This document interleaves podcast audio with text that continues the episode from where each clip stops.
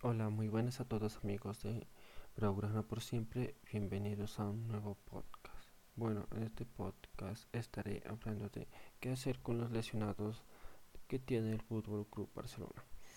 Bueno, el Barcelona ya acumula cinco jugadores lesionados que son un Titi que pues, a cada rato se lesiona, a Ronald Araujo, a Busquets y a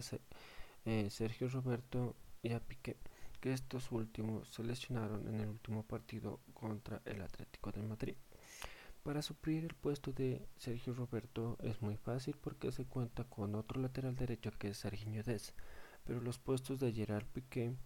pues el Barcelona tiene que cambiar de posición a Frankie de Jong que puede jugar en esa posición, pero ¿qué pasaría si se lesiona Clement Lenglet?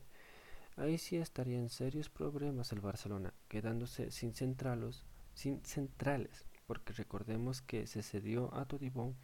que para mí no se tenía que ceder y tenerlo en el primer equipo para dar descanso a demás jugadores, pero no. Otra opción sería subir a un jugador del filial, pero no sería una gran opción. Y otra es comprar,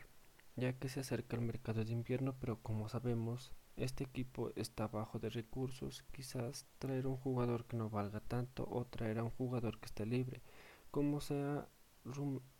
rumoreado que podría ser Ezequiel Garay, que antes era jugador del Valencia, pero ahora está libre y creo que sería una buena opción, pero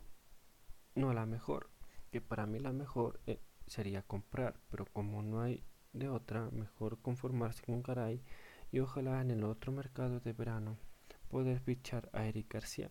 que en este tiempo que en aquel tiempo estaría gratis porque termina el contrato con el Manchester